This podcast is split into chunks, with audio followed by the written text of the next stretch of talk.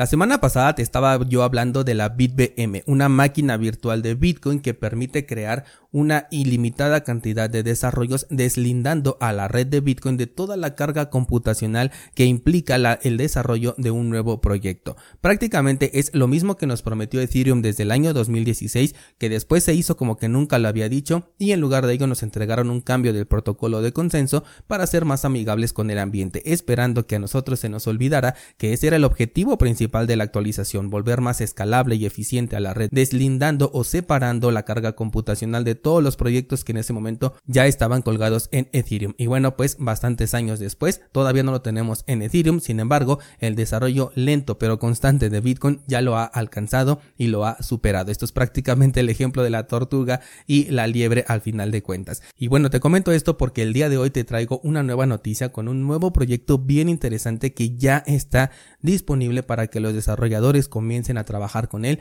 y nos entreguen productos que seguramente vamos a terminar utilizando en el corto plazo. Vamos a ello. Este episodio llega a ti gracias a cursosbitcoin.com, la plataforma que te guía en tu camino a la descentralización. Bueno, pues como te comentaba en la introducción, tenemos a eh, los Taproot Assets, que son un desarrollo propuesto por Lightning Labs, el cual ya está en su versión Mainnet, prácticamente ya es la versión definitiva. Ya comunicaron que los desarrolladores ya pueden comenzar a trabajar con esta porque es prácticamente la misma versión que se va a quedar ya eh, operando, así que ya pueden comenzar con sus desarrollos. Pero ¿qué clase de desarrollos nos permite hacer Taproot Assets? Bueno, pues lo que nos permite es lanzar, por ejemplo, criptomonedas estables y también otra clase de que van a estar por un lado respaldados por la red más sólida que existe, que es la de Bitcoin, y por otro lado van a estar potenciados por la red de Lightning Network, lo cual nos va a permitir, por ejemplo, tener una criptomoneda estable que va a tener paridad con una divisa, seguramente el dólar, va, va a estar al mismo tiempo respaldada por Bitcoin y además vamos a poder transar con ella de manera instantánea prácticamente y pagando pues unas comisiones prácticamente inexistentes porque se va a utilizar Lightning Network para esto. Así que me parece súper interesante lo que vamos a ver. La implementación de Taproot desde que hablamos de ella hace más de un año, me parece, em, nos entregaba esta oportunidad de tener contratos programables un poquito más avanzados, de aprovechar los árboles de Merkel para poder meter más información sin que esto ocupara mucho espacio en la blockchain de Bitcoin. De esto hablo precisamente en el curso de aspectos técnicos de Bitcoin que puedes encontrar en cursosbitcoin.com por si quieres pasar a aprender más sobre ello. Y bueno, pues ya los desarrollos están saliendo a la luz. Hemos visto, por ejemplo, experimentos como los ordinals, como los tokens BRC20. La semana pasada, como te dije, te comenté lo de la BitBM, esta máquina virtual de Bitcoin que también se apalanca bastante de, lo que es Taproot. Y ahora tenemos estos Taproot Assets. Ya el desarrollo está llegando por todos lados y en cualquier momento vamos a empezar a ver ya aplicaciones con las que el usuario va a poder interactuar y esto va a ser la parte más divertida porque es donde ya entramos nosotros, ¿no? Eh, bueno, también si tú eres desarrollador ya está todo el GitHub, te voy a dejar de hecho los enlaces en la descripción de este, eh, de este programa para que pases a checar aquí lo que es el GitHub. También tengo el documento oficial en donde eh, te explican precisamente de qué trata todo esto.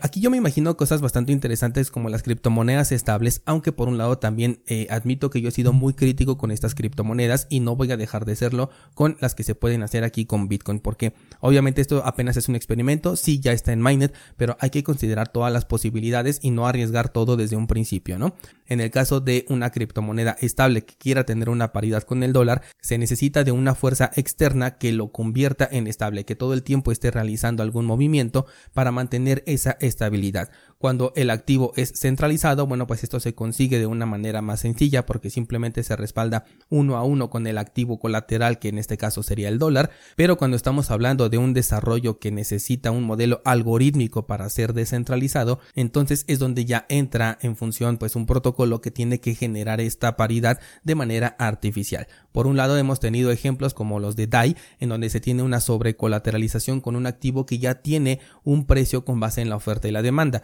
No voy a tomar en cuenta todos los activos que ahorita ya agregaron, pero nos vamos a basar por ejemplo en Ethereum, quien creo que sí puede superar el próximo movimiento alcista o el próximo ciclo alcista del mercado en general, sobre todo con el tema de los ETFs. Ethereum ya tiene un precio consolidado, este precio seguramente va a subir en el corto plazo y eso va a sobrecolateralizar el préstamo o la creación de nuevas criptomonedas, en este caso DAI. Lo mismo ocurriría, por ejemplo, con Bitcoin. Se van a depositar satoshis en la segunda capa de Bitcoin. Estos van a quedar bloqueados y a cambio se van a generar unos nuevos em, tokens de criptomonedas estables. Estos van a estar respaldados y sobrecolateralizados con un activo que ya tiene un valor propio, que ya tiene un precio, que sí es muy volátil, pero de cualquier manera esto tú ya lo conoces y es una forma más sencilla de poderle ofrecer un respaldo a una criptomoneda que busca tener una estabilidad. A diferencia, por ejemplo, de lo que hizo Luna con Terra, que creó un activo el cual no tenía ningún valor realmente en el mercado y fue creado exclusivamente con la misión de mantener la estabilidad de UST Terra.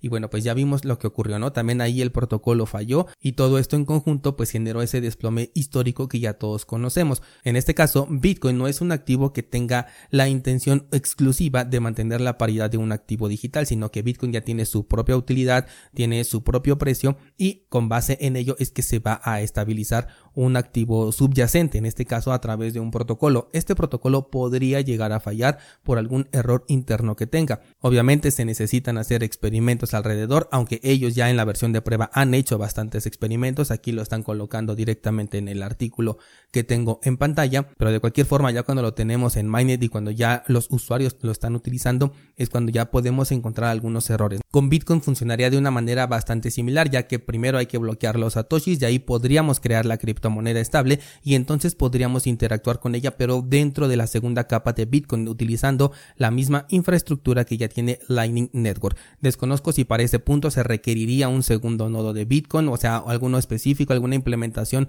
puntual para poder correr estas aplicaciones, o si con la misma infraestructura que ya tenemos con un nodo de Bitcoin y con un nodo de Lightning Network ya podría trabajar, que yo espero que sea de esta manera porque lo volvería muchísimo más sencillo. Eh, tenemos también a Paolo Ardonio, que es la persona Ardonio, Ardoino, que es la persona que está detrás de, de, de Twitter, quien hizo un comentario positivo al respecto de este anuncio y no perdieron tiempo las personas en preguntarle si pronto veríamos a Twitter dentro de Lightning Network. Y por el momento no tenemos ninguna respuesta. Sin embargo, hace poco yo te traje una noticia cuando Twitter sacó eh, de circulación o dejó de emitir su criptomoneda estable en ciertas redes. Dentro de ellas la red de Omni, que era una capa lateral de Bitcoin en donde precisamente nació por primera vez Tether. Recuerda que Tether no estuvo pensado para Ethereum, sino que explotó en Ethereum por las capacidades y el efecto de red que tiene este proyecto, pero en realidad nació para OVNI, que es una red que estaba diseñada para Bitcoin. Bueno, pues en ese momento declararon que estaban bastante tristes de dejar ese desarrollo porque es el que el primerito que hicieron, pero que estaban investigando ya la manera de llevar Tether a la Lightning Network. No sabemos si lo van a hacer a través de esta implementación que ahorita ya está disponible o si están trabajando con alguna otra o en una propia en este caso, ¿no? Algo que me genera un poco de curiosidad es si convertirían este títer en una criptomoneda descentralizada o lo harían de la misma manera centralizada con la que ya vienen trabajando, porque por ejemplo con esta implementación lo que podrían hacer es que cada persona tuviera la capacidad de crear sus propias criptomonedas estables, de crear sus propios títer respaldado en este caso por satoshis. Sin embargo, creo que lo que van a terminar haciendo es que ellos van a crear el circulante total que decidían meter en, en este títer respaldado obviamente por Bitcoin y únicamente pues se van a encargar de la distribución, ¿no? Tú vas a poder llegar en la red de, Lightning Network y comprar tus tethers dentro de esta red e interactuar con ellos. En este caso ya no sería descentralizado, tendríamos un punto único de fallo porque ellos controlarían el, el respaldo del circulante de Tether,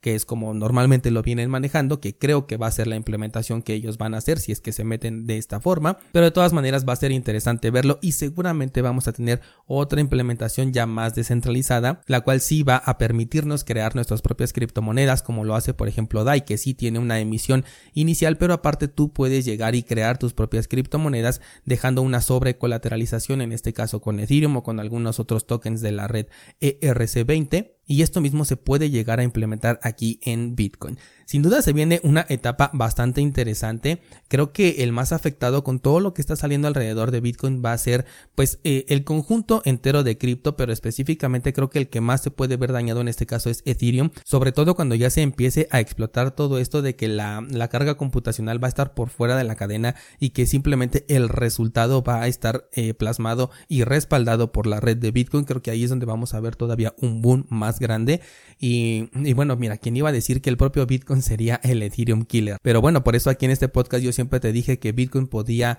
em, reemplazar a todas las demás criptomonedas en todas las funciones que hacen, simplemente que hasta el momento no existía ese incentivo o eh, todavía no se encontraba la manera de hacerlo sin afectar a la función principal, en este caso de Bitcoin, que es la transferencia de valor entre pares de una manera descentralizada y resistente a la censura. Sin tocar todo lo que es este código, todavía no se había encontrado la manera, pero a las nuevas implementaciones que se han ido agregando, bueno, pues es que ya tenemos ahora estos desarrollos como la BitBM, como RGB también que viene bastante fuerte, como en este caso eh, los, los Assets y muchas otras implementaciones que seguramente vamos a empezar a ver en el corto plazo. La verdad es que estoy bastante emocionado con lo que vamos a ver. Por supuesto que voy a traerte los primeros desarrollos cuando ya los tengamos disponibles para experimentar con ellos. Te voy a comentar al respecto y seguramente estaremos creando también mucho contenido alrededor. Así que bueno, me pareció una de las mejores maneras en que pudimos haber cerrado esta semana. Y bueno, pues eso sería todo. Muchas gracias y que tengas un excelente fin de semana.